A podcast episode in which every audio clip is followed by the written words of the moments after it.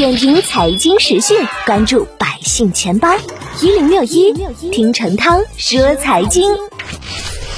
最近，张女士花二十六元网购了一个婴儿用品，两天后呢，她接到自称是网购平台客服的电话，因为她买的东西质量有问题，平台决定给她双倍赔偿。这位平台客服呢，将张女士购买的商品。订单号以及收货地址都说得非常的明白，所以张女士深信对方就是平台客服。这位平台客服呢，告诉张女士，退款时呢会收到验证码，需要把验证码通过微信发给客服。那么双方成为微信好友之后，张女士便收到了验证码，然后就直接把验证码给了对方。但是没过多久，对方又打来电话说退款时出现了问题。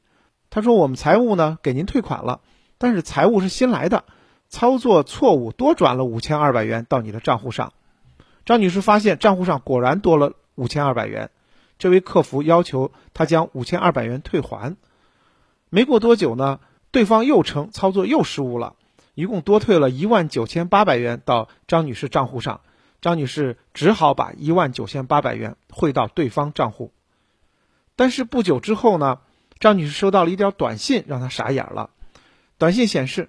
张女士在一个网购平台上办了近两万元的贷款业务，她这才恍然大悟，自己账户上多出来的钱，并非别人误打的，实际上就是以她本人的身份从网贷平台上借来的。原来呢，骗子首先获取了张女士在某购物平台购物时的个人信息，结合张女士发来的手机验证码，帮张女士在某贷款服务平台借出了一万九千八百元。而张女士一看账户上多出了一笔钱，还真以为对方转错了，把钱转还给对方，也就顺理成章了。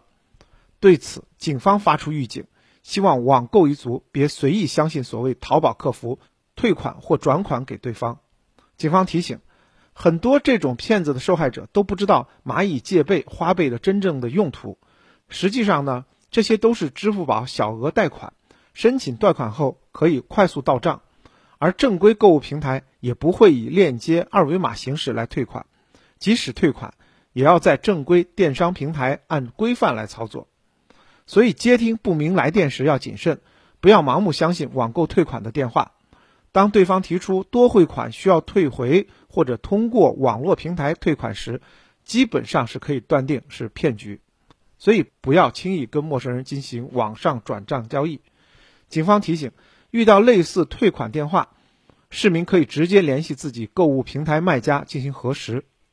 当然，最最重要的是坚决不扫陌生人发来的二维码，不要转款给他人，同时不要将手机收到的验证码信息告诉陌生人。一旦发现被骗，请立即报警。